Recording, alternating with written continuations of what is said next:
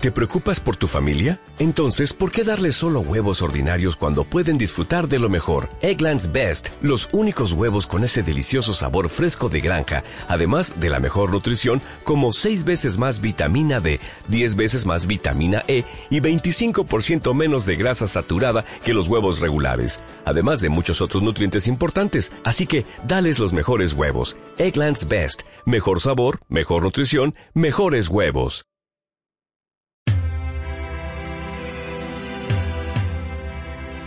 Hola, estamos aquí eh, en el nuevo episodio del podcast eh, Páginas Indiscretas. Bueno, el nuevo y a la vez el, último del año. Eh, íbamos a, en realidad, inicialmente habíamos pensado presentar este episodio, a, digamos, el, último fin de semana, pero bueno, hemos tenido algunas cosas que hacer, también un poco preparando esto de las listas de fin de año, de las películas que más nos han gustado. Así que bueno, aquí estamos para, bueno, tanto Ricardo como yo, pues comentar, bueno, no solo algunas de las películas que nos han parecido más destacadas, sino hacer pues un balance de lo que ha pasado con el cine este año, ¿no?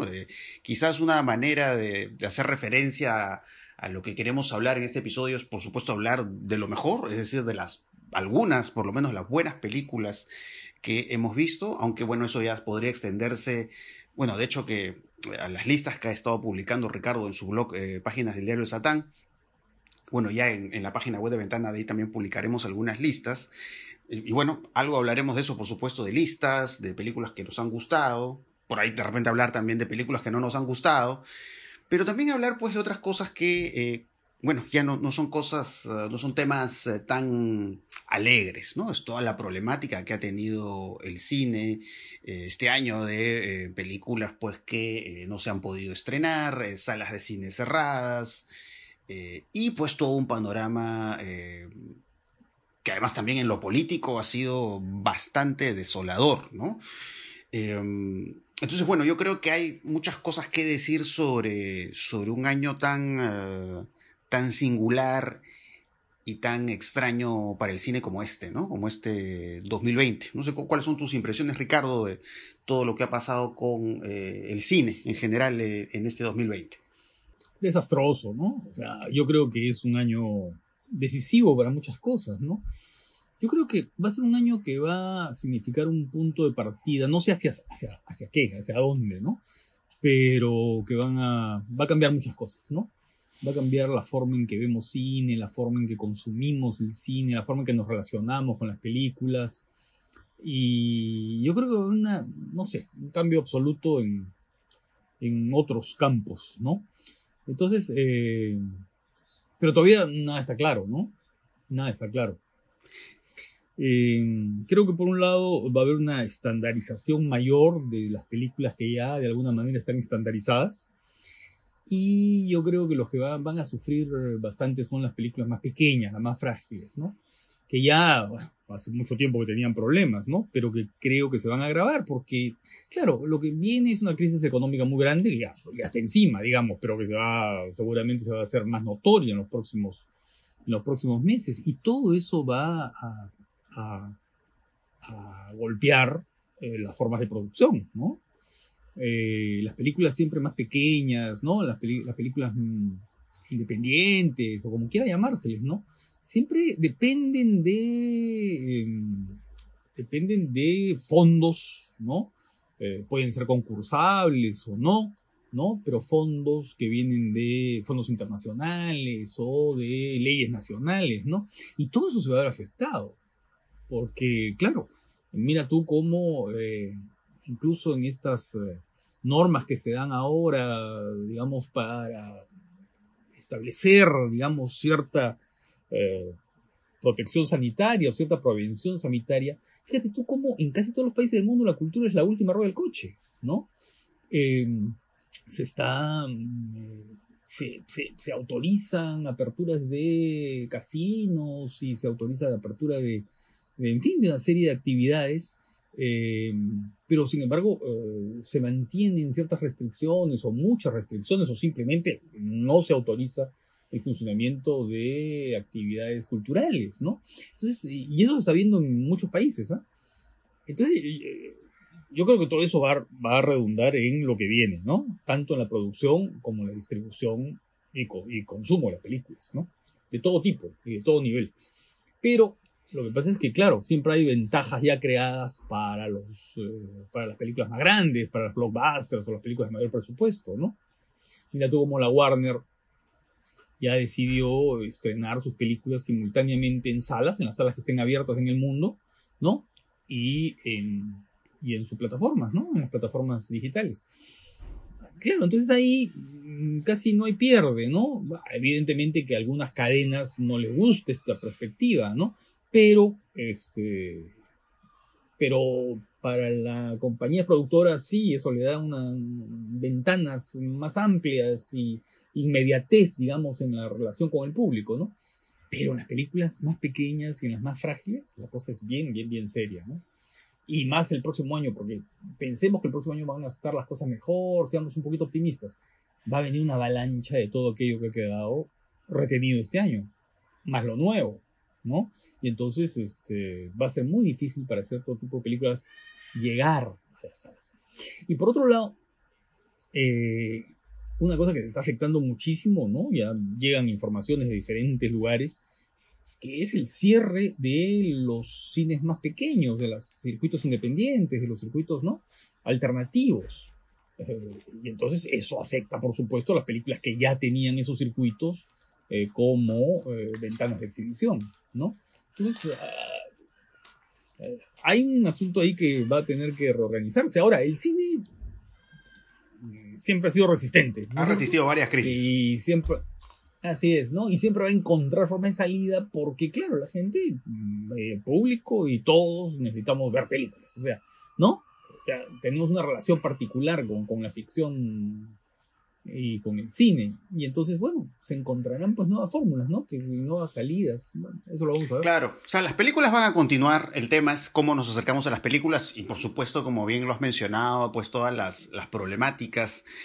Eh, porque, claro, eh, más allá de todo lo terrible que ha pasado este año, eh, uno termina quedándose con la incertidumbre, ¿no? ¿Qué tanto van a resistir? Claro, por supuesto, el caso de estas salas, mm, digamos, más pequeñas, alternativas, se ven mucho más afectadas, pero también ya las salas más grandes, ¿no? Que digamos, justo ante el, caso que comentas de, de, HBO Max, ¿no? Y, de estas películas que se van a ver en salas de cine y a la vez se van a ver, digamos, se van a poder ver en, en una pantalla de televisión, digamos, nos deja esta sensación de que, claro, muchas cosas que tienen que ver con la relación que hemos tenido con, con, la pantalla grande pueden cambiar, ¿no? O digamos que la pantalla grande se convierte en un fenómeno cada vez más eh, huidizo, ¿no? Ahora, claro, lo de las vacunas eh, podría dar lugar a que, bueno, progresivamente las cosas vayan eh, mejorando, pero pues uno siente pues que es, que es, un embudo, ¿no? Que, es, que es un proceso largo, que, eso va a ser un proceso lento. Entonces, esa, digamos, tradicional forma de relacionarnos eh, con las películas, en una sala de cine, al menos esa, esa manera particular de relacionarnos con las películas es algo que no, no va a, a, poder darse con normalidad, si se quiere, ¿no? Con el paso del tiempo, porque eso creo que va a ser un proceso largo. Eh, pero bueno, ¿qué, ¿qué, esperar? Queda simplemente tener la, la, ilusión, ¿no? De que la situación no se vea, eh, digamos, empeorada, ¿no? O sea, que, esté peor de lo que ya está. Eh, pero, bueno, por otro lado, eh, pues distintas plataformas de streaming, pues yo creo que han tenido un protagonismo muy especial este año, ¿no? Digamos, nos han permitido pues ver eso que no se podía ver en pantalla grande, pero a la vez nos han permitido ver mucho más, ¿no? Eh, y de hecho que terminando este año, no, no, sé si poco tendrás tú también la misma sensación que yo, uno, uno dice, bueno, podría haber seguido viendo más películas todavía, ¿no? Y un poco a propósito de las listas, ¿no? Uno dice, bueno, eh, hasta, digamos, podría haber necesitado quizás un tiempo más todavía para ver más películas, ¿no? Digamos, es una oferta brutal, ¿no? Con todo lo que uno puede encontrar en distintas eh, plataformas, ¿no? Ahora se encuentra de todo, ¿no? Películas eh, atractivas, interesantes. También hay mucho, como algunos dicen, mucho ripio. y por ahí, por supuesto, se encuentran películas muy destacadas.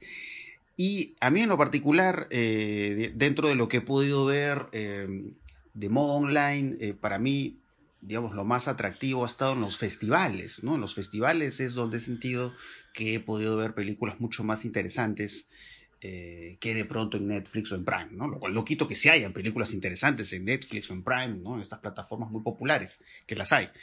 Eh, pero yo creo que el hecho de que eh, la misma semana el cine, eh, Lima Alterna, se hayan podido desarrollar, o al este de Lima, yo creo que eso ha sido un espacio fundamental, ¿no? Para ver parte de, lo más valioso del cine que se ha hecho en, los últimos tiempos. Sí, sí, sí. Mira, una cosa que yo he notado, ¿no? En las listas que me están enviando para publicar en, en páginas del diario Satán, es la diversidad del cine que se ha visto, ¿no? Es decir, a diferencia de otros tiempos en los cuales había muchas coincidencias en los títulos, ahora hay una pluralidad gigantesca, pues, ¿no? Entonces, este, ¿no? se ha perdido la, eh, cierta uniformidad, ¿no es cierto? Porque ya, como hay más oferta, dado que estamos más apegados a las plataformas, entonces ya se diversifican las listas mucho más se diversifican de una manera así increíble, ¿no? Y lo cual es interesante porque además eso, porque ese es el sentido de las listas. Las listas yo siempre las he visto como un juego, ¿no es cierto? Acá no se trata de establecer cánones, ni mucho menos, ¿no? Eh, eh, por eso que a mí no me gusta mucho decir tampoco mejores del año, ¿no? Eh, yo prefiero decir preferidas, que son las preferidas mías, pues las que, ¿no? Las que yo pongo en mi lista, claro. ¿no? Porque decir mejores en una época como esta, ¿no? Es este, no sé, pues es, es como ponerse en una posición privilegiada de alguien que puede verlo casi todo, porque ¿cómo puede decir que son mejores, ¿no? O sea, para poder decir que algo es mejor tendrías que haber visto muchísimo. No, preferida, ¿no? Entre aquello que has visto que es una parcela de un campo gigantesco, ¿no? Y entonces, claro, eso es. Eh, y es bien interesante porque las, estas listas de mejores se van convirtiendo en guías, ¿no? En guías como de... Tú sabes con quiénes tienes cierta afinidad, ¿no? Que es un poco lo que te pasa con los críticos de cine, ¿no? Hay críticos con los que tú sientes que tienes cierta afinidad, que puedes compartir determinados gustos, aunque no coincidas en todo con él, ¿no? Pero suele haber más coincidencias que, que, divergencias, claro, ¿no? Sí. ¿no? Claro y a, los que sigues, ¿no es cierto? A los que más o menos se lees, con, en fin, buscas o, lees lo que, lo que escriben, ¿no? Y, entonces, claro, eso es interesante, ¿no? que de pronto eh, te vayan descubriendo cosas que no, que no habías visto, que se te pasaron o que puedes recuperar, ¿no? Eso es lo más interesante, creo. Sí, e-, es una invitación a ver eh, más películas, ¿no? Y, de hecho que sí, tengo, tengo amigos que, también les encanta el cine como a mí, y claro, con algunos de pronto tengo normalmente más coincidencias que con otros, ¿no? Entonces siempre de pronto estamos a la expectativa a ver qué ponen en su lista o qué pongo yo, ¿no? Y es una invitación a ver más películas, ¿no? A seguir explorando películas, bueno, de este año 2020 o de pronto películas porque bueno, hay el caso por supuesto de películas del 2019, pero que recién se han estrenado o se han podido ver este año, ¿no? Eh, pero yo creo que ese, es el valor de las listas. El valor es eso, es, un poco es compartir con los lectores eh, lo que hemos visto, lo que nos ha entusiasmado y eh, pues invitarlos ¿no? a, ver las películas. ¿no? Creo que eso es lo, lo más relevante. ¿no? sí, pues porque ahora hay tantas, ¿no? Hay, hay, tal cantidad de plataformas, la verdad. Sí, ¿no? Y la oferta es, demasiado, es demasiado. Siento, siento que el, tiempo me ha escaseado, ¿no? A pesar de que, claro, el asunto de la pandemia ha hecho que estemos más en nuestras casas, ¿no? Que eso ha hecho que en cierta medida yo vea más películas, pero aún así con tanta oferta, siento que eh, me ha faltado tiempo para ver más, que bueno, ya tendré que seguir viendo películas este año o el 2021. Em, pero bueno, eh, es, algo interesante y me parece que este, este fenómeno de diversificación, que creo que en parte también tiene que ver con un poco esta costumbre del, de la cartelera, ¿no? Un poco la cartelera, digamos, eh, digamos, a veces podía ofrecerte películas interesantes, aunque muchas veces no, eh, pero digamos, a veces eso yo creo que generaba cierta uniformidad en las listas, ¿no? Pero ahora esto de las plataformas y los festivales online, entonces ya son listas mucho más variadas y yo creo que eso es algo que le da bastante riqueza, ¿no? La lectura de esta clase de listas. Sí, pues, a ver, comencemos, ¿no? Diciendo cuáles han sido nuestras películas más o menos preferidas. Sí, un poco las primeras que se nos vengan a la cabeza, ¿no? Porque si no haríamos una lista larguísima. no, no, es imposible, ¿eh? digamos unas cuantas, sí. ¿no? Eh, a ver, yo, yo, yo, a ver, yo diría que hubo dos películas que me gustaron de los estrenos, ¿no? De los estrenos que hubo hasta el mes de marzo, Ajá. ¿no? Que, que, son el caso de Richard Jewell, ¿no? La película de de Clint Eastwood. y, y, la película de Malik, ¿no? Las últimas películas de Malik no, la verdad que no me habían interesado tanto, pero esta creo que encuentra un equilibrio que, que, que no encontraba en las otras, ¿no? Eh, una vida oculta, ¿no? Esas me parece que, son las dos películas en estreno que me gustaron más. 1917 eh, también es una película interesante y El hombre invisible también, ¿no? Eh, pero creo que estas dos mm, me parecen mucho mejores, ¿no? Y es más, el caso de Richard Jewell me parece una de las mejores que he visto en el año. Sí, eh, me parece que estas dos, en efecto, de lo, de lo que se pudo ver en, el, en las salas de cine antes de, la, de, toda la crisis de la pandemia, yo, yo, creo que en efecto ha sido lo mejor. Eh, en el caso de, claro, el cine Malik, eh, claro, ¿no? Un poco en sus últimas películas, exceptuando esta, esta, esta que mencionas, a veces uno siente esta cosa, no sé si llamarla pomposa o alambicada o pretenciosa, como dirían algunos, pero eso ya no lo sentí tanto acá, ¿no? sentí como que un poco todo este, este discurso de la fe, ¿no? Todo este discurso espiritual que hay en, en una vida oculta. Eh, pues funciona mucho mejor, de manera mucho más eh, pues, este, espontánea, eh, bueno, la, actuación del personaje principal me pareció buenísima. Eh, y sí, pues es, el recuerdo más poderoso que tengo de las, de las películas que he podido ver en cartelera comercial. Y bueno, la película de Clint Eastwood también es, me parece una película muy destacada. No es una película que le, le haya ido muy bien en taquilla. Eh, probablemente porque si bien el, personaje principal de la película, Eastwood, me parece muy coherente con, con los otros héroes, los otros personajes principales de las películas de Clint, claro, no es como si fuera como la versión osito de peluche, ¿no? Este personaje así, em, que digamos, eh, no es el personaje que tiene la apariencia pues, de un Tom Cruise o un Bradley Cooper, vamos a decir, eh, pero que, eh, digamos, creo que esta es la gracia de la película, ¿no? Este como personaje de pronto vamos a decir eh, un personaje que como que ve a la esquina de tu casa, vamos a decir, y que se sumerge pues en toda esta situación en la, cual es juzgado por justamente no encajar en los patrones de lo que se puede considerar normal, ¿no? De lo que se considera como pues una persona, ¿no? Lo ven como un personaje extraño, raro, y eso lo convierte pues en este sospechoso, ¿no? De haber eh, colocado una bomba cuando en realidad ha sido un héroe.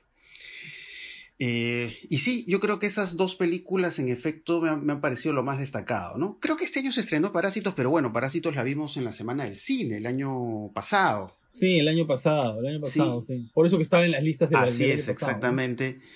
Eh, pero bueno, bueno, se ha, pasado en Netflix también Parásitos. Bueno, ya sobre Parásitos hemos hablado un montón. Sí, mucho, mucho. Mm. Y oye, eh, lo de Clint me parece eh, la más interesante por la oscuridad que tiene esta película y la ambigüedad, ¿no?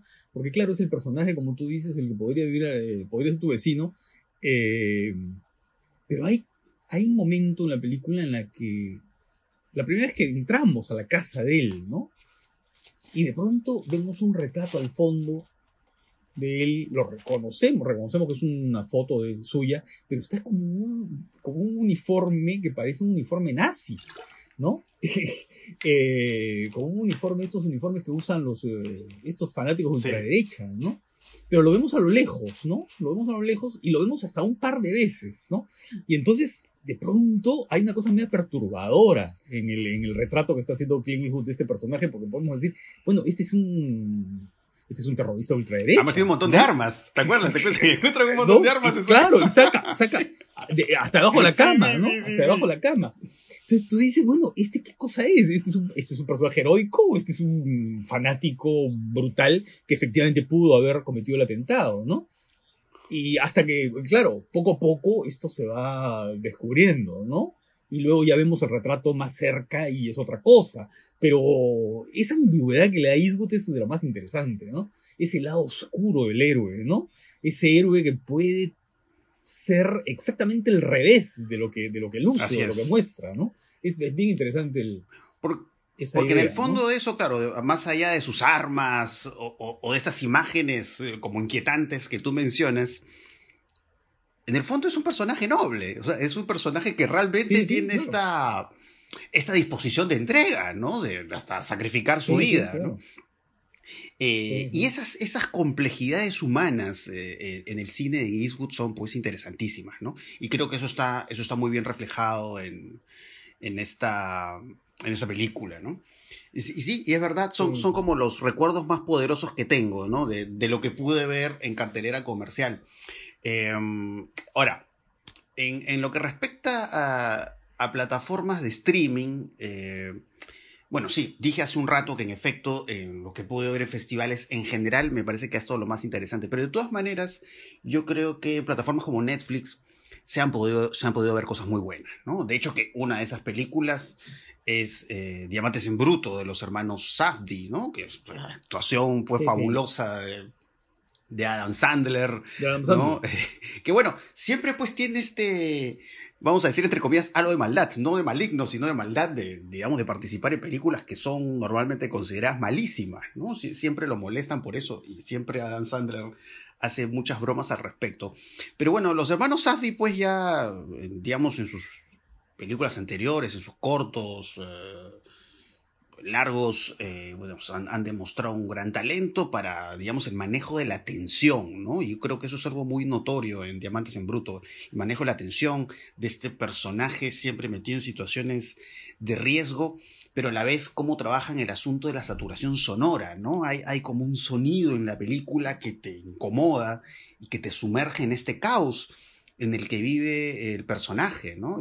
Y que es un caos basado pues en el gusto justamente eh, por el riesgo, ¿no? Pero además que hay una saturación del sonido, hay una saturación del, color, como estas luces de neón, y además es una película muy verbal, ¿no? También te satura con estos personajes que hablan, hablan, hablan y hablan, ¿no? Eh, realmente esta película me parece muy atractiva y me parece entre lo más destacado que he visto en Netflix. Aunque en Netflix hay algunas otras películas curiosas que voy a comentar. Pero bueno, no sé cómo tú ves el, panorama Netflix. Sí, sí, sí, claro. Sí, yo también creo que esa ha sido la mejor película que he visto en Netflix este año, ¿no? Eh, sí, porque tiene esa intensidad que no para, ¿no? Es una intensidad creciente. Y Adam Sandler es absolutamente central ahí, ¿no? Porque tiene, claro, ese lado frenético, pero también tiene un lado regresivo, ¿no? Casi infantil, que es lo que aparece en algunas de sus comedias, ¿no? Porque siempre es como una especie de... Niño grande. Caprichoso y lleno de rabietas, ¿no? De rabietas, ¿no? Y eso es un poco lo que también hay acá, pero claro, en otra clave, claro. Eh, en otro contexto, ¿no? En, fin. con esta especie de presión que está teniendo el personaje todo el tiempo. y además, que además que estás en esta situación que a veces el personaje es fascinante, pero llega un momento en que lo detestas, ¿no? es como que tú dices, ¿qué te pasa, no? Pero ¿por qué haces todo esto, no? Es como que ya parece que va a lograr lo que quiere y lo pone en riesgo, ¿no?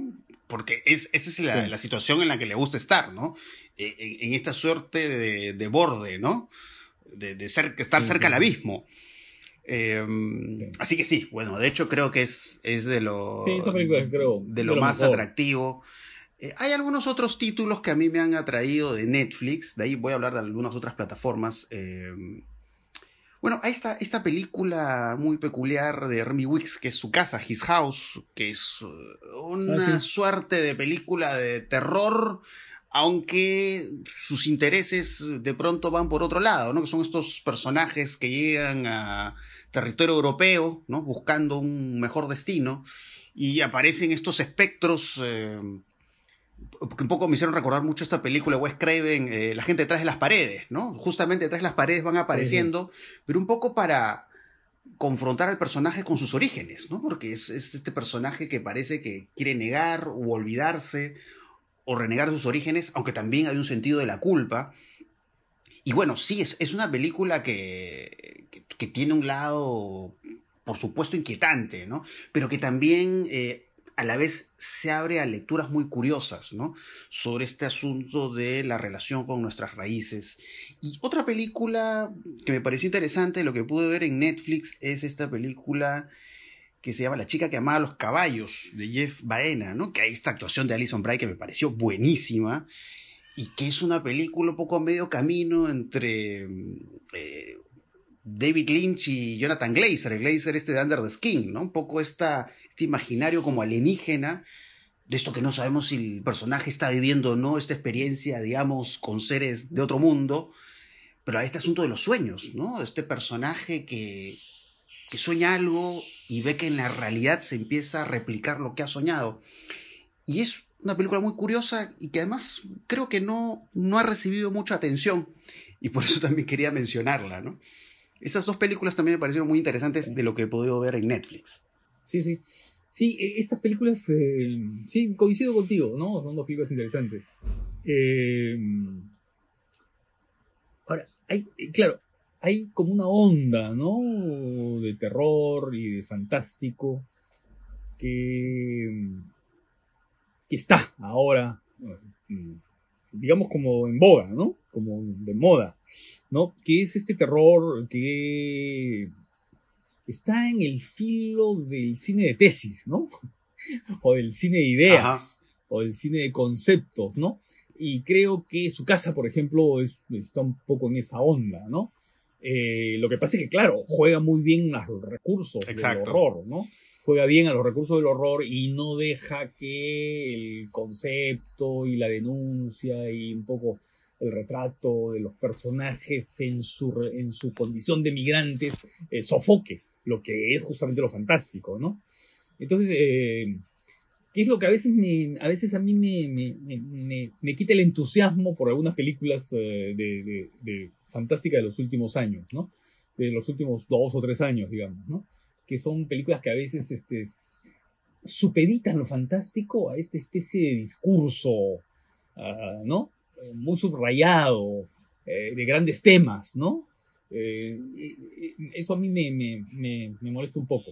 Y yo mencionaría una película como Swallow. Ah, sí, la vi. que está. Me gustó mucho. Esa está en movie. En movie. Está en movie. Mira, mira, esa película me sorprendió mucho.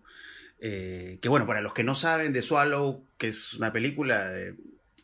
Este, tiene esta chica que le gusta, estando embarazada, le gusta meterse objetos dentro del cuerpo, canicas, agujas, eh, ese tipo de cosas. E, esa enfermedad tiene un nombre, ahorita no me acuerdo cuál. Eh, y bueno, y viene este conflicto del personaje, ¿no? Que. El conflicto de qué hace con su cuerpo, ¿no? ¿Hace lo que ella quiere con su cuerpo o hace lo que su esposo le pide, lo que la familia del esposo le pide? Eh, y claro, sí, por supuesto, es una situación, vamos a decir, extrema la que te presenta la película, eh, pero es muy interesante cómo hay todo un tratamiento visual que tiene que ver con esta, esta suerte de prisión que vive el, el, personaje femenino, ¿no? Toda esta composición simétrica, todos estos colores así que parecen como hipster, ¿no? Eh, pero que termina siendo... Es un mundo. Pues, termina siendo inquietante, ¿no? Digamos porque es, esta, suerte, esta suerte de prisión risueña. ¿no? Esto con ventanales, ¿no? Sí, sí, con esta casa muy así ultramoderna con ventanales, ¿no? Y donde se está, donde está, donde el personaje está haciendo las cosas más primarias, ¿no? ¿No? Que, es este, devorar, eh, devorar objetos, ¿no? Ese es una película bien, interesante, ¿no? Sí, sí. Y hay, hay, un momento, no, no quiero mencionar, no quiero detallar mucho para no ser un spoiler. No, pues no se puede decir mucho porque. Eh, pero bueno, solamente voy a decir que hay una secuencia que tiene que ver con un poco la búsqueda del personaje, sus orígenes, ¿no? No voy a decir qué, ¿no? Con, una búsqueda familiar, ¿no? Y hay una secuencia ahí, una conversación que es fantástica, que es, que es yo creo, eh, que, es uno de los momentos más, eh, una de las escenas más impactantes de las películas que he visto este año, ¿no? Porque claro, ¿no? es, eh, digamos, el personaje en su exploración del pasado se confrontan con, cosas monstruosas. Eh, pero a la vez, claro, ¿no? La, el retrato del humano en la película es muy complejo y, y me parece que es una ópera prima, eh, Swallow. Así que. Sí, creo que sí. Así que bueno, este, este director, Carlo Mirabella Davis, es un, es un director a, a seguir, ¿no? Realmente Swallow es una película que yo la recomiendo bastante. O sea, yo creo que Movie es otra plataforma que me, me parece que ha sido fundamental, ¿no?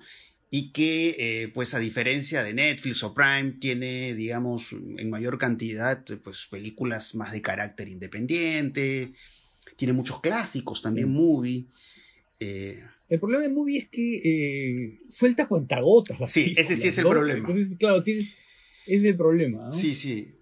Tienes un determinado número de películas para ver y tienes que esperar el mes siguiente para, para seguir viendo otras cosas, ¿no? Entonces, eh, ese creo que es el problema de Movie, pero sí, claro, tiene un, tiene un menú, una oferta interesante, ¿no? Sí, sí, Bien sí, interesante. sí, Además de, eh, eh, de- además de cine europeo de los años eh, 70, ¿no? Por ejemplo, estuvo dando un ciclo Romer interesante, ¿no? En los últimos, el, el último mes, creo, ¿no? Ha sido Romer. Sí, y lástima, lástima, hubo una oferta en, no sé si llamarlo oferta, pero de- en todo caso había la opción hasta hace unos meses en Movie de, de que los estudiantes universitarios, docentes, Sí, se pudieran suscribir gratuitamente, ¿no? La- Lamentablemente eso se terminó. sí, sí. Entonces, Yo, yo logré suscribirme a Movie, tengo una suscripción gratis hasta el 2025, creo. Una cosa así. Pero ya no se puede. Pero bueno, Movie me parece un espacio que, a pesar de, la- de las limitaciones, es muy atractivo. Y bueno, pude ver esta película Swallow, ¿no? Así que eh, eso es lo importante, ¿no? Que, eh, digamos, tenemos ahí en, en- en los espacios online toda esta exhibición de películas muy Claro. interesantes. Y luego The Bass of Night, que a mí me gustó. Ah, en el caso de Me Prime, claro, esa película estuvo en Prime. Ese es Prime, sí. Que, que tiene esta especie de recreación, ¿no es cierto? Del mundo de la Guerra Fría, de los miedos, de los horrores, de las fantasías de la ciencia ficción de los años 50, pero que tiene un tratamiento muy particular y también muy... ¿Sabes qué cosa? El, el, el miedo dicho, hablado, contado, ¿no? Porque hay historias que se cuentan, no voy a mencionar más porque es una película que, que, que tiene un clima muy Sí. particular, ¿no? Eh, y que se van contando, ¿no? Con encuadres muy quietos, muy fijos, ¿no? Y se va escuchando y se, ¿no? Y, y- esto va creando toda una tensión y un suspenso muy particular. Eh, que también es una ópera prima, tengo entendido, de Andrew Patterson. Sí, eso, del- al menos de lo que he visto de Prime, es lo más interesante, es The Bust of Night, eh, y, que, y que, digamos, te va creando esta atmósfera con un muy buen manejo el movimiento de cámara, y además con esta perspectiva de la ciencia ficción, que creo que como lo habíamos comentado en otra oportunidad, no apunta pues a esta ciencia ficción espectacular, ¿no?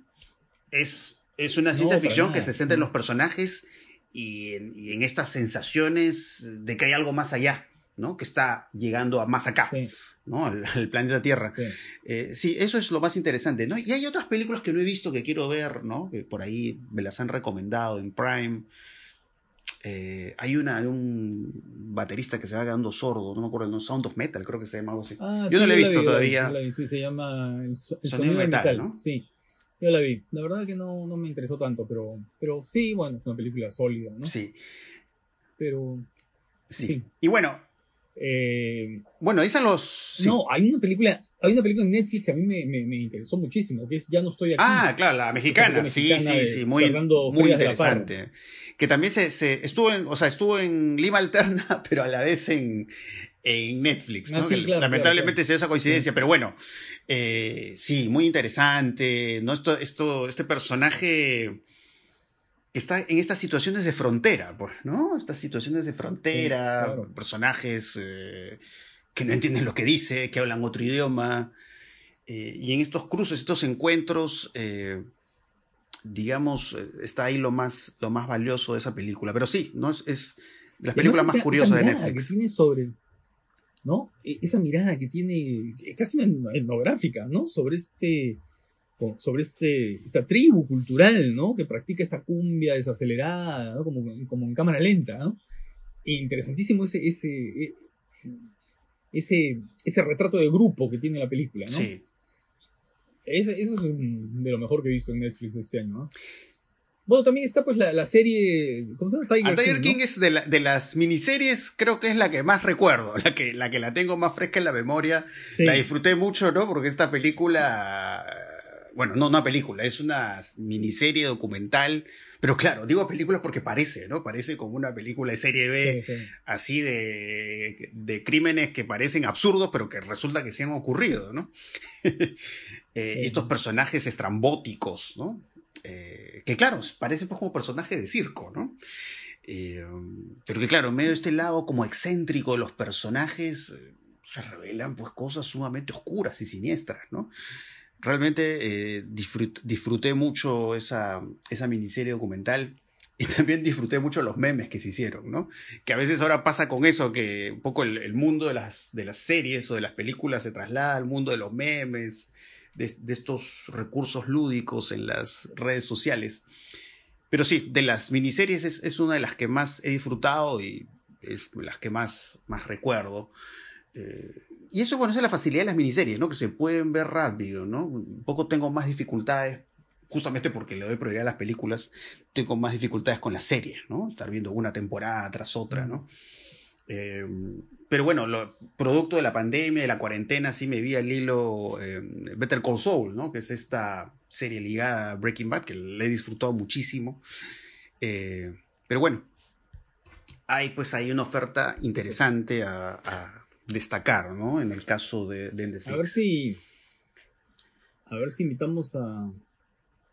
A Giancarlo Capello otra vez para que nos hable de sus, De las series. de sus series preferidas, ¿no? De sus series preferidas. Porque ha mandado su lista a Página del Diario Satán, que ya la publiqué. Y ahí menciona 10 series eh, para recordar, ¿no?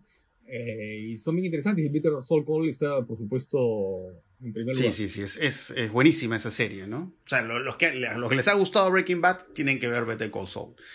Eh, y bueno, bueno, esta película que mencionabas, la película mexicana, claro, no- nos lleva un poco a hablar también justamente de los, de los festivales. Eh, hay una, hay una película, porque justo, justo yo ayer en la noche te mandé mi lista para tu blog, eh, pero justo me acabo de acordar de una película que vi en el Festival Insólito, la vi en verano, no, no la he puesto en la lista, pero si me hubiera acordado de la película, lo hubiera puesto, que es un documental que se llama Leap of Fate, ¿no?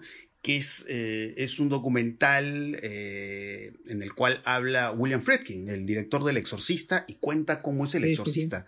Ese documental, si, si no lo han visto, es altamente recomendable porque es como que el exorcista lo ves con otros ojos, ¿no? Como, digamos, como William Friedkin pensó la película, ¿no? Y de pronto escenas que pueden parecer como intrascendentes y a la vez con otros ojos, ¿no? Un poco a la luz de las explicaciones que hacen William Friedkin, ¿no? Eh, y en el caso de Lima Alterna, eh, realmente que han habido películas sumamente eh, valiosas, ¿no? Probablemente la que más me gustó, la película que más me gustó de Lima Alterna ha sido Mother, I'm Suffocating, This is My Last Film About You, ¿no? Del Juan Jeremiah Mosese.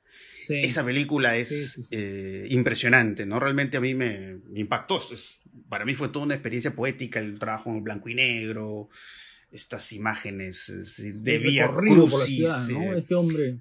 Y estas Crucis. referencias a la figura Mm. materna, que no sabemos qué clase de madre es, ¿no? Es, es una madre real, es la madre tierra. ¿Cuál es esa madre? Eh, y es, es fantástica la película, ¿no? Y, y había otra- otra película, este director, que también estuvo en Lima Alterna, eh, no me acuerdo su nombre ahorita, Sí. eh, Sí. que también tiene un poco este espíritu mortuorio, ¿no? Pues este personaje que está en el mundo de los vivos, pero que parece a la vez que está en el mundo de los muertos, ¿no? Pero sí, eh, realmente es, el Lima Alterna eh, ha sido un festival que he disfrutado mucho. Y bueno, estuvo esta película My Mexican Bretzel, ¿no? Esta, esta película... eh, My Mexican Breakfast, que es. eh, sí, es, eh, que es un falso así es, documental, un falso documental. Es un falso documental, pero que tiene una consistencia casi de ficción en realidad, Sí. ¿no? Como si fuera un melodrama de los años 50. Así es. Sí, sí, sí, sí. Porque va construyendo esta historia a partir de cartas, ¿no? Eh, y es, claro, es el retrato de una vida, ¿no? El retrato de una vida, de esta personaje, de esta mujer, ¿no? Que, que va viajando por el mundo, ¿no? Y que va teniendo experiencia de diverso tipo, pero que en determinados momentos no tiene, tal vez sea por, el, por, por las imágenes, por el color de las imágenes, ¿no? Por, por esta especie de, por lo que te remite a los años 50, me hace recordar a los, a los, a los melodramas, ¿no? A los melodramas de Douglas Sirk, o de, en fin, de esas épocas, ¿no?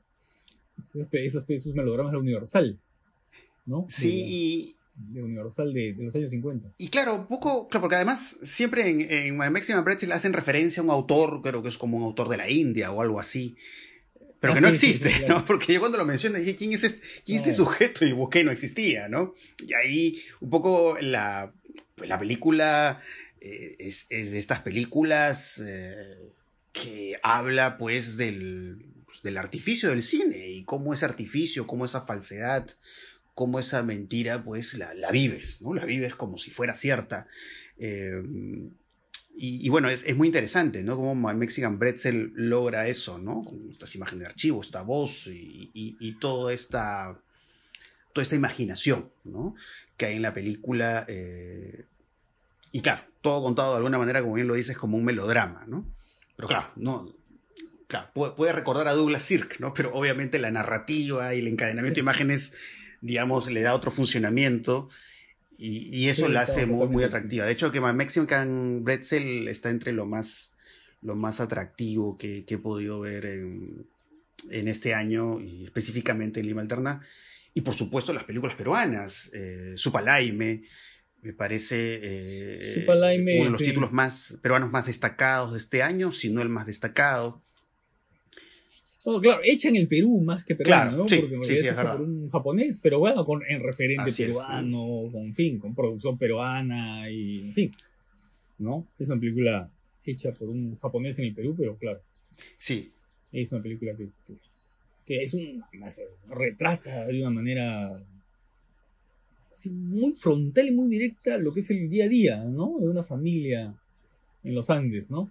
En los Andes es, es una película interesantísima. Sí, sí, sí. Eh... Ojalá que tenga más difusión. Sí. ¿no? Ah, bueno, y el, el, el tiempo pueda... y el silencio también de Alosis Aguirre es, ah, es una sí. película en la cual uno realmente nota la mirada de un cineasta, ¿no? Eh, cómo trabaja, digamos, los objetos, los espacios para hablar de este personaje como un poco descolocado en la ciudad, pero a la vez como descolocado en el tiempo, ¿no? Este personaje interpretado por, por Siles, ¿no? Eh, sí, bueno, no es Siles. Eh, así que sí, esas dos películas, creo, de las películas peruanas que he podido ver este año, para mí han sido las, las más eh, atractivas. Manco Cápac también es interesante. Manco ah, Manco Cápac también, sí, sí, sí. Claro, la película de Henry Vallejo que se vio en el, en el Festival de Lima. Sí. ¿No? Fue en el Festival de Lima, sí. Bueno, eh, pero hubo otra. A, a mí me, me, interesa mucho el Betamax de Genaro, la película peruana, de Miguel Villalobos, ¿no? Que es una película que se fue haciendo durante varios años eh, y que es metraje encontrado, ¿no? Es una experiencia de metraje encontrado y es una película muy faltosa porque es muy irónica y muy burlona, ¿no? De un poco de la mecánica, pues, nacional, ¿no? De la mecánica política nacional, que tú sabes que es media farsesca, ¿no? Sí. Hace mucho tiempo que... Entonces, claro, lo que hace la película es, eh, es este, presentar eso, ¿no? Presentar ese lado absolutamente mm, grotesco que puede tener eh, la vida política en el Perú y por supuesto combinándola con lo que es este la farándula y la cosa en fin televisiva no eh, es una película bien interesante el Metamax de Genaro ¿eh? sí. eh, que ahora uh, Villalobos la estuvo poniendo en YouTube por partes no hasta que hizo una versión final no que es la que se puede ver en YouTube en, en, desde hace unos meses no que la puso ya completa claro o sea yo, yo, creo que muchos pasajes de, de nuestra historia política, el, el humor ha sido eh, quizás la forma más, eh, más directa de decir las cosas como son, ¿no? Me estoy acordando, claro, sí. estoy recordando bien, esto no tiene que ver con el cine, pero sí se conecta con, con, con esa película, ¿no? O sea, eh, o sea, me acuerdo, no sé, los tiempos del el gobierno de Fujimori, ¿no? Que cuando yo leía este sí. semanario de Nicolás Yerovi, que se, se llama La verdadera historia del Perú, que era, que era un retrato de lo que realmente estaba pasando y que era un retrato, me parece, mucho más fidedigno de lo que muchos medios de comunicación te decían, ¿no? Eh, entonces, eh, claro, un poco en esta, en Betamax de Genaro pasa lo mismo, ¿no? El humor es el que termina eh, exponiendo o haciendo una radiografía mucho más, mucho más cruda de las cosas. Claro, ese es, un poco el retrato esperpéntico de una realidad que tiende a ser esperpéntica, ¿no? Que tiende a ser esperpéntica. Sí. Em, hay, hay, yo, a mí me gustaron mucho dos películas de la semana del cine, que fueron eh, Nadia Mariposa y eh, Chaco, la película boliviana de Diego Mondaca. ¿no? Nadia Mariposa, que es eh, poco el seguimiento a esta nadadora que está pasando por un estado de crisis, ¿no? Una crisis vocacional y una crisis personal. Y que está, por supuesto, compitiendo en las Olimpiadas de Tokio ¿no? Que, las que se iban a realizar porque tuvieron que suspenderse por la pandemia, ¿no? Eh, y nada, lo que hace Pascal Plon, que es este director quebecois, ¿no? Canadiense, de Quebec, eh, lo que hace es mostrar simplemente a esta muchacha, a esta joven, que siente que su vida eh, como nadadora ha sido una vida que le ha traído una serie de limitaciones, ¿no? Y lo que busca es salir de eso, salir de la piscina de alguna manera, ¿no? Y, ese momento de crisis eh, que corresponde además a una etapa del umbral, ¿no? Que es la etapa del umbral del estar en esa competencia, eh, que es estar fuera de su país, eh, estar en un mundo extraño y conocer gente de diferentes culturas, ¿no?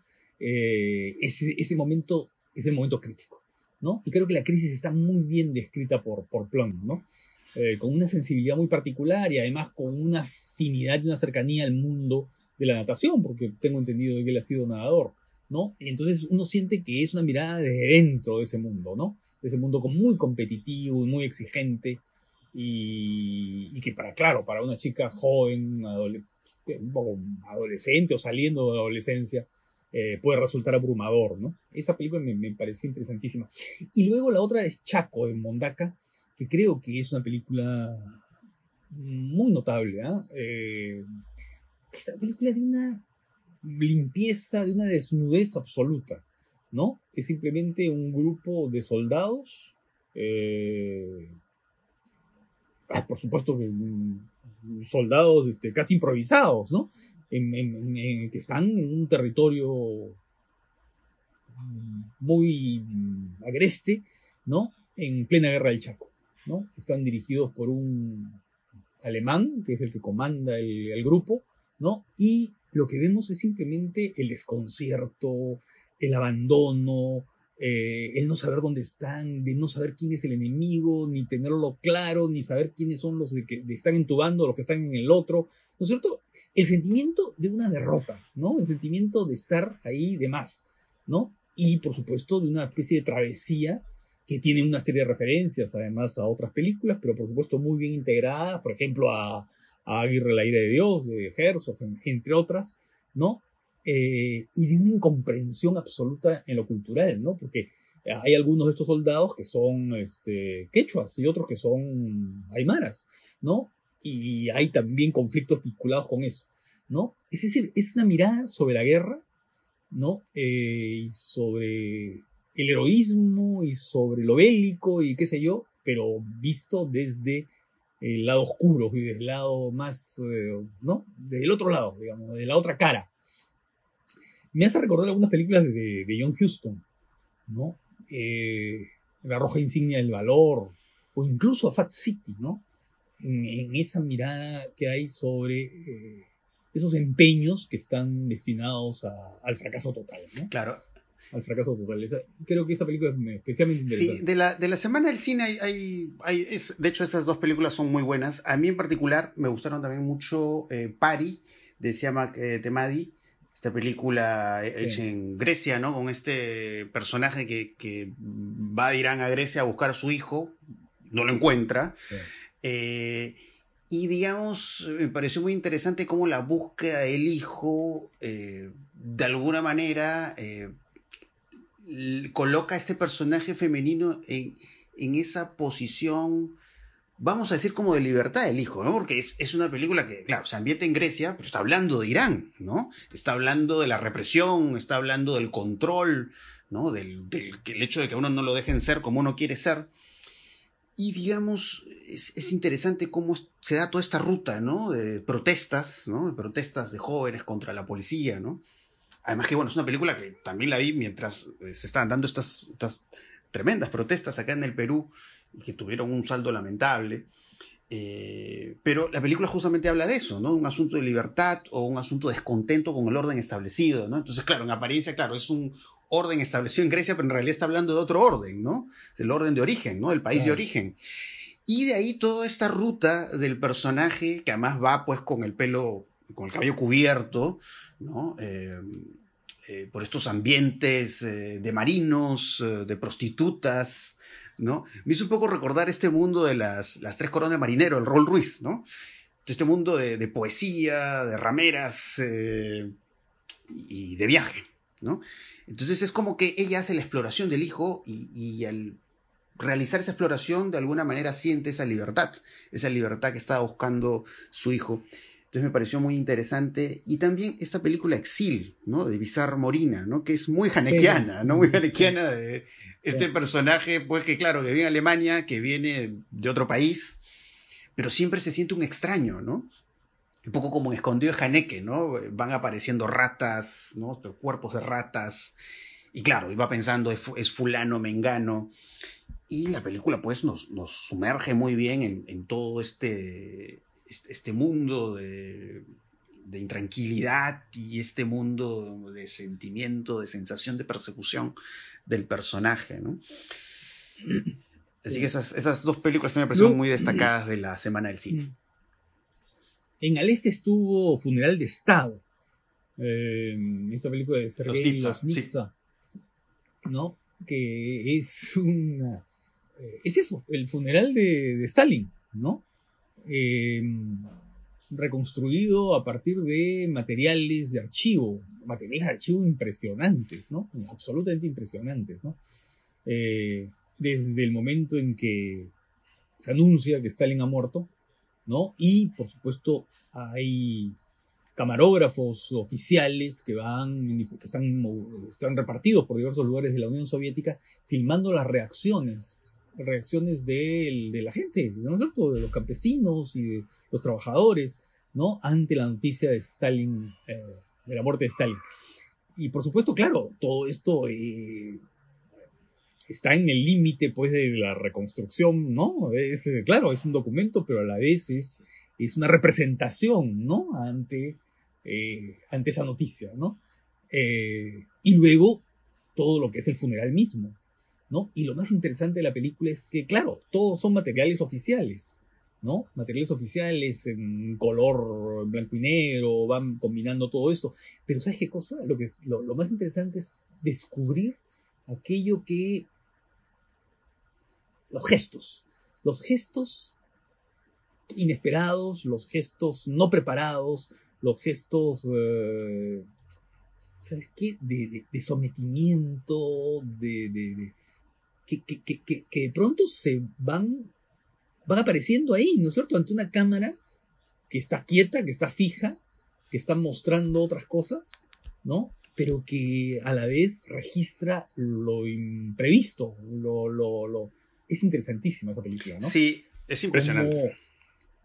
Sí, sí, ¿no? sí. Además la calidad la, de la imagen, imagen ¿no? la el color, los colores rojos intensos y claro, todo esto que tú describes, ¿no? Estas reacciones imprevistas y toda esta relación con el, con el cuerpo, ¿no? De, de Stalin, eh, es toda una experiencia religiosa, ¿no? Es como una... ¿Sí? Es, es, es, tú sientes la experiencia religiosa ahí, ¿no?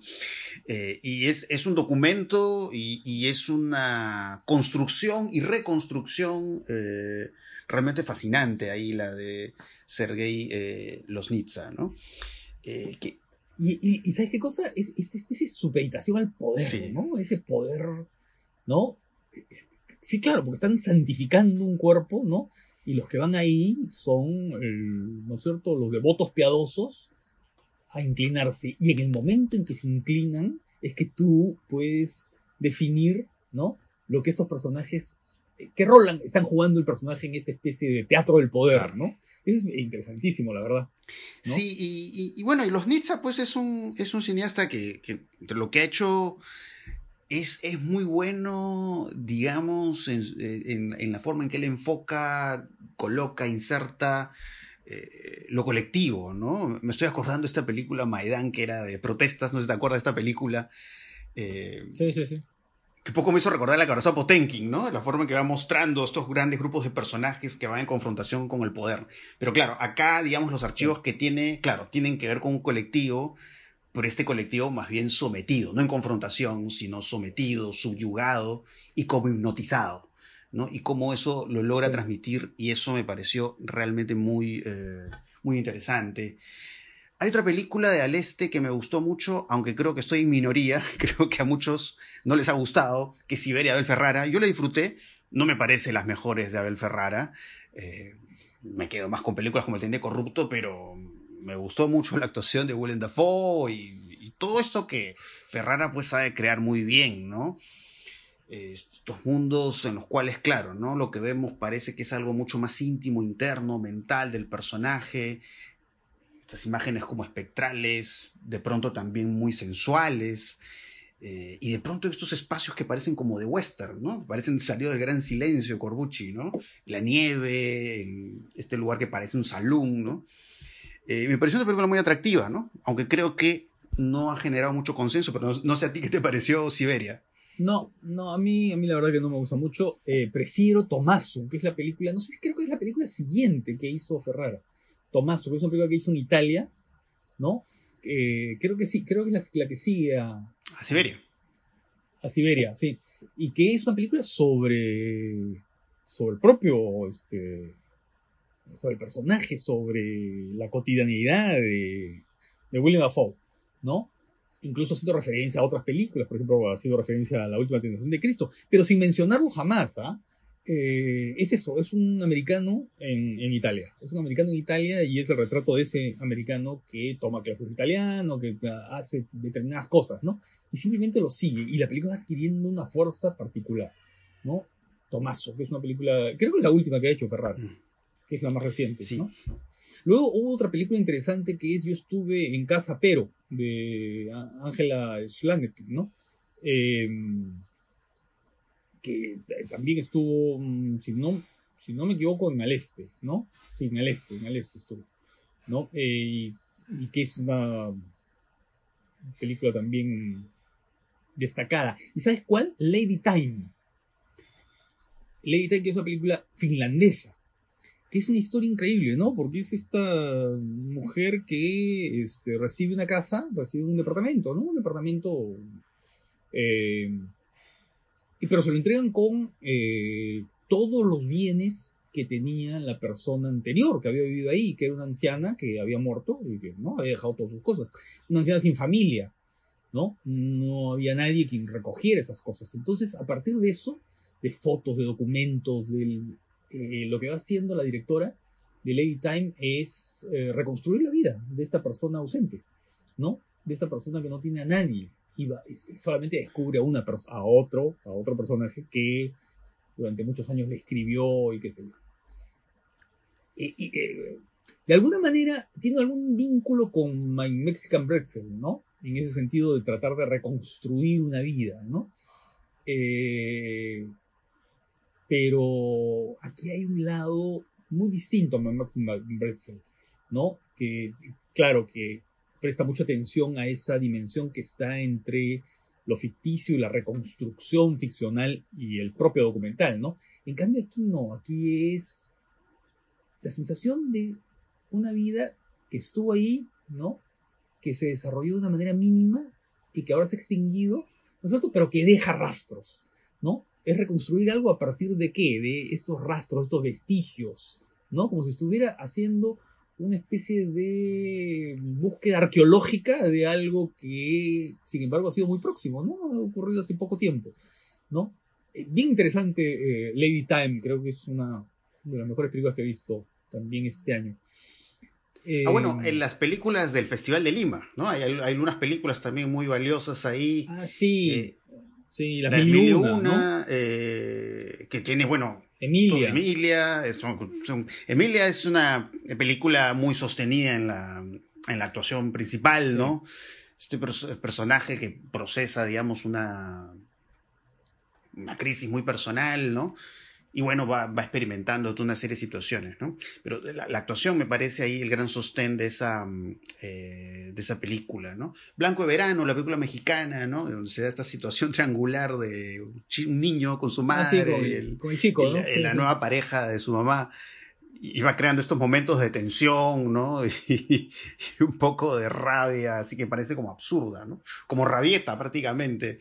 Eh, muy, Sí, muy, sí. Me parece una película muy, eh, muy curiosa, ¿no? Pero sí, Y también estuvo Blanco, y Blanco en Blanco. Blanco, que es sobre el asunto de la película sobre la representación del mal, ¿no? Esta representación como embellecida, eh, que claro, tiene que ver con eso, ¿no? Un poco la, la- la naturalización de la violencia, un poco la naturalización de lo perverso, ¿no? Eh, a partir de la mirada sí. esta del, del fotógrafo, ¿no? Eh, es, es una película también, me parece, de las más atractivas que hubo en el Festival de Lima. Sí. Bueno, creo que hemos recorrido Bastante. fe- festivales, plataformas Sí, y estrenos. Sí. Y bueno, no sé, por ahí he visto algunas otras películas más. eh, bueno, sería muy largo mencionarlo, ¿no? Eh, pero vi, por ejemplo, 14 de Dan Salit. Ah, una sí, película claro, muy bueno. interesante. Que claro, es una película de personajes que, que ocultan lo que sienten, ¿no? Porque un poco 14 como va poniéndote en contraste este personaje con problemas eh, psicológicos, de conducta, ¿no? Es una chica y tiene esa otra amiga que va teniendo su vida normal, ¿no? Y es curioso cómo esa película trabaja con la elipsis, ¿no? Porque como que vas viendo Sí. de manera muy resumida toda la vida de una mujer, pero siempre está el fantasma de la amiga, ¿no? Y que es un fantasma que tiene que ver con culpas, con ciertas emociones que de pronto no, no se pueden expresar fácilmente. Y, me pareció una película eh, bastante atractiva, ¿no?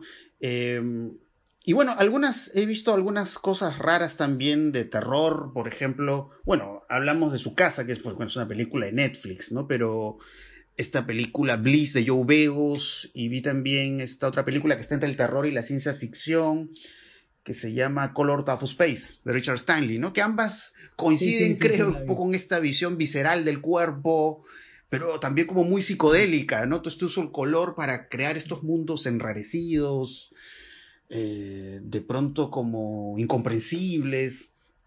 Me parecieron películas muy, muy curiosas. Eh, y bueno, me gustó mucho también una película también de terror de Joko Anwar, una película de Indonesia que se llama Impetigor, ¿no? Eh, Sí. muy interesante. Sí, es original, es rara. sí, ¿no? es sí, sumamente rara. Tiene que ver mucho también con lo corporal, con las pieles y un poco con esta visión también como teatral, ¿no? Para construir el terror. Pero trabaja muy bien con, digamos, los viejos recursos del género, las sombras y ese tipo de cosas. Y, algo que no mencioné justo en el episodio que hicimos sobre el terror es que en realidad en Indonesia se están haciendo cosas de terror sumamente interesantes, que digamos Impetigor es una clara muestra de eso. Y en Netflix hay mucho de terror de Indonesia que deberían explorarlo, ¿no? Los que no lo han hecho, porque hay cosas bien curiosas ahí, ¿no? De, lo que se hace en Indonesia en cuanto a, cine de, géneros, ¿no? Eh, pero poco, son un poco algunos títulos sueltos ahorita que me he acordado, eh, aparte de lo que ya hemos mencionado, ¿no? Hay una película de terror eh, que es Madre Oscura, que es eh, una historia de brujería, ¿no? Que es bien interesante. No sé si la has visto. Ah, no, esa, esa no la he visto, esa no la he visto, pero a ver, la, la voy a. La voy a buscar. Pero bueno, en realidad yo ahorita sigo, sigo viendo películas. eh, entonces, un poco lo que hemos comentado, un poco para hablar de lo mejor. En estos días voy a seguir viendo, en estos días voy a seguir viendo películas y por ahí, no sé, encuentro algo más. Eh, pero bueno, que quizás ya sí, claro, siempre algo van apareciendo películas. Pero bueno, que ya se pueden, pues, eh, conversar ya el otro año, porque bueno, este ya es el último episodio de este año. Un año muy difícil, muy complicado, como lo hemos, lo hemos dicho al inicio, pero que a pesar de todo ahí, el- las películas, de algún modo u otro, eh, nos han protegido. Nos han distraído del horror. Y bueno, entonces nos despedimos del próximo año. Sí, y bueno, ya regresaremos, eh, imagino que estaremos regresando entre enero y febrero por ahí. Espero más pronto que tarde. eh, pero sí, bueno, ya este es el, este, esta pequeña temporada de, de, páginas indiscretas que hemos hecho, bueno, después de la, de la crisis, de la gran crisis política que sufrió el país. Eh, y bueno, ya nos estaremos escuchando, ya espero que, como les digo, espero más que sea enero que febrero.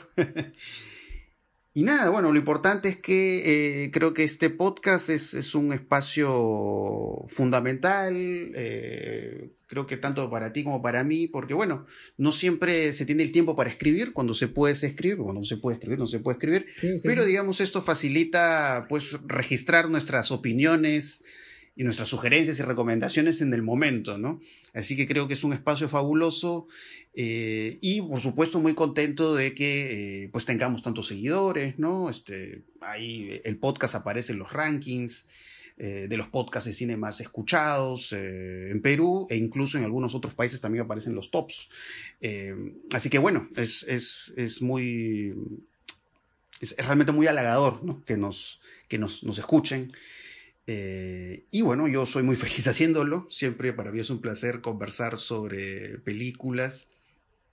Y de todas maneras, antes de terminar, quiero, quiero dar un agradecimiento especial a, bueno, Vanessa Nina. Con Vanessa Nina empezamos este proyecto el año pasado, eh, que nos, nos, ayudó un poco a ir armando eh, todo lo que es el manejo de los espacios donde se puede escuchar el podcast y nos sigue apoyando en ese sentido. Eh, y también a Diego Oblitas. Diego Oblitas también, digamos, se ha encargado ya directamente de lo que es la edición, la edición de audio, ¿no? Porque poco cuando viendo lo de la pandemia, inicialmente, pues, bueno, no sabíamos cómo hacer el podcast, ¿no? Porque nos reuníamos en las cabinas de la Facultad de Comunicación de la Universidad de Lima y eso ya no es posible, ¿no? Pero eh, el rol de Diego Blitas, eh, que es practicante de la revista, ha sido fundamental, ¿no? Para, eh, digamos, que a distancia podamos eh, poder seguir conversando y poder hacer la edición de sonido para que así nos puedan, puedan seguir, pues, escuchando. ¿no? y eso, ¿no? y nada, tengan, pues, unas felices fiestas. Felices fiestas, eh, una feliz Navidad, un feliz año, a pesar de las complicaciones que ha habido este 2020. Y, eh, y, bueno, ojalá que todo lo que hemos conversado en este episodio les sirva pues para seguir explorando películas. Ese es el deseo, la esperanza que todos tenemos. Así que ya, eso, eso sería todo por este año. Y ya, ojalá, ojalá que hayan disfrutado mucho este episodio y ya nos estaremos reencontrando el 2021. Así que ya, nos estamos escuchando. Chao. Nos vemos, nos vemos. Chao.